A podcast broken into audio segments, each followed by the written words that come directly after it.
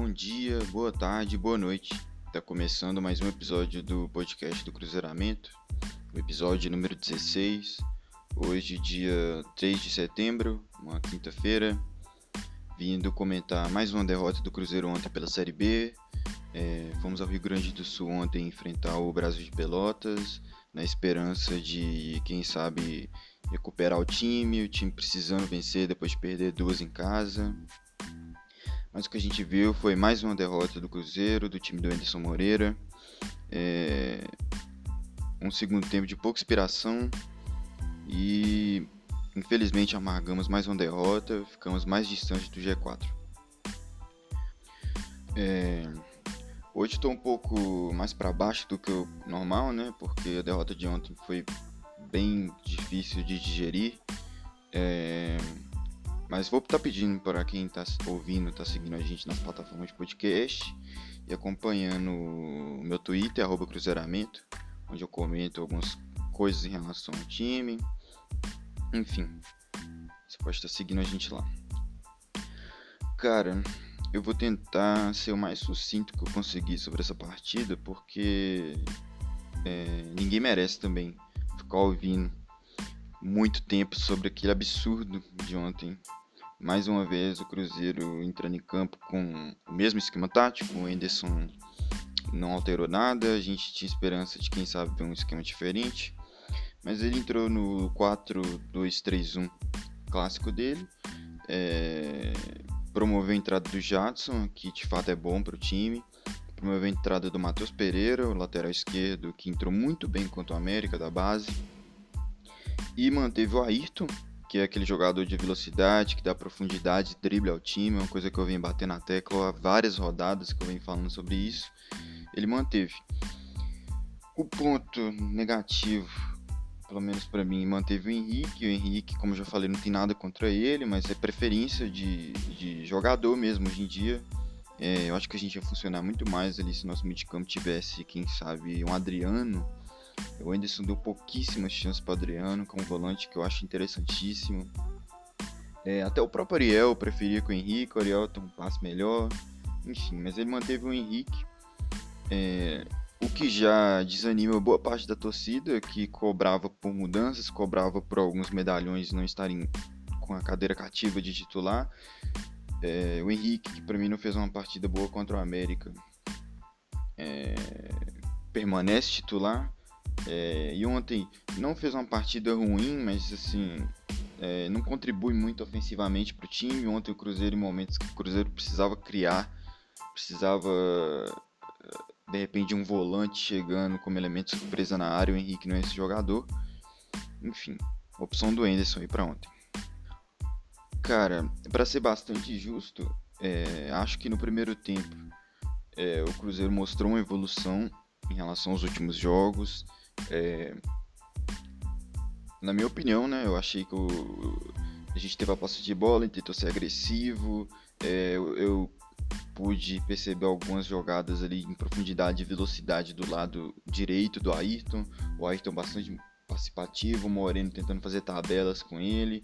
É, jogadas que até então não funcionavam daquele lado, é, seja com Riquelmo, seja com Maurício deslocado, seja com Stênio.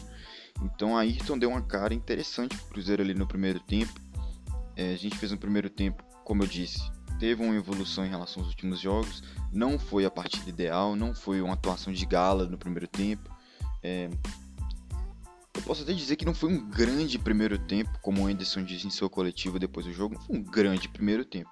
Houve uma evolução. E como eu disse no podcast passado, o que eu mais esperava desse time era uma evolução em relação às outras partidas. E não fiquei feliz, mas fiquei um pouco aliviado de ver que o time estava começando a evoluir, entendeu? Tava começando a propor jogadas. É... Mas aí veio o segundo tempo e acabou com tudo. É, o sentimento é bem esse. Foi tudo por terra. Voltamos a ser aquele Cruzeiro moroso que, apesar de ter a posse de bola, não consegue criar jogada, não consegue fazer uma tabela na frente. É, o Ayrton é, tentou novamente fazer aquelas jogadas em velocidade. Ele pega a bola, ele conduz ela com muita velocidade, acaba chamando faltas. Mas o Cruzeiro, não sei o que aconteceu, o time não acionava muitas jogadas do lado dele. Ele era o único jogador que pegava a bola e de fato ia para cima e de fato buscava uma jogada. E o Cruzeiro tinha a tendência de sempre buscar jogadas pelo lado do Arthur Kaique, o lado esquerdo, que era o lado, nosso lado que não funcionava muito. Arthur Kaique é, não fez uma grande partida ontem. É, o Matheus Pereira ele não subia tanto, até porque é um garoto entrando agora, então em muitos momentos ele ficava guardando a posição dele e tá certo. É, o Cruzeiro que tinha que forçar a jogada pelo outro lado mesmo, na minha opinião, forçou muito pouco. Foi um segundo tempo horrível. É, acabamos sofrendo o gol ali do Brasil de Pelotas, um gol que, na minha opinião, o Brasil de Pelotas não mereceu. O Brasil de Pelotas não fez uma boa partida. É, assistiu o Cruzeiro jogar praticamente durante todo o jogo. No segundo tempo, até que tentou se lançar mais, vendo que o Cruzeiro não estava criando nada. Mas levamos esse gol e depois que a gente levou o gol, o time sentiu bastante, entendeu? É, se antes a gente não estava conseguindo criar, depois do gol aí que a gente, o time ficou moroso mesmo, ficou mais burocrático, começou a arriscar cada vez menos, tentando sempre passes menos óbvios, não, perdão, passes mais óbvios, menos arriscados e tornou o jogo burocrático. Tudo que o Brasil de Pelotas queria era essa versão do Cruzeiro, uma versão do Cruzeiro que não consegue criar, que mal finaliza, que não incomoda de fato, que não consegue implementar uma, uma pressão na marcação, enfim.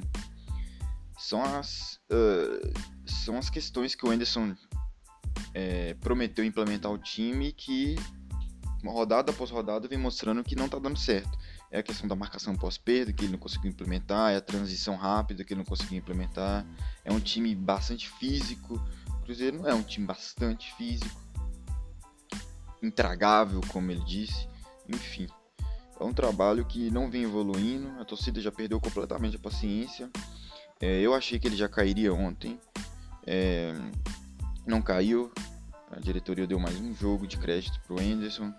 Enfim, eu não sei se eu daria esse jogo de crédito. Eu que defendi a permanência dele nos outros podcasts. É, vejo que o time não está evoluindo. É, o primeiro tempo me deu uma esperança, mas ah, como o time voltou para o segundo tempo, sabe, me deu uma desanimada muito grande.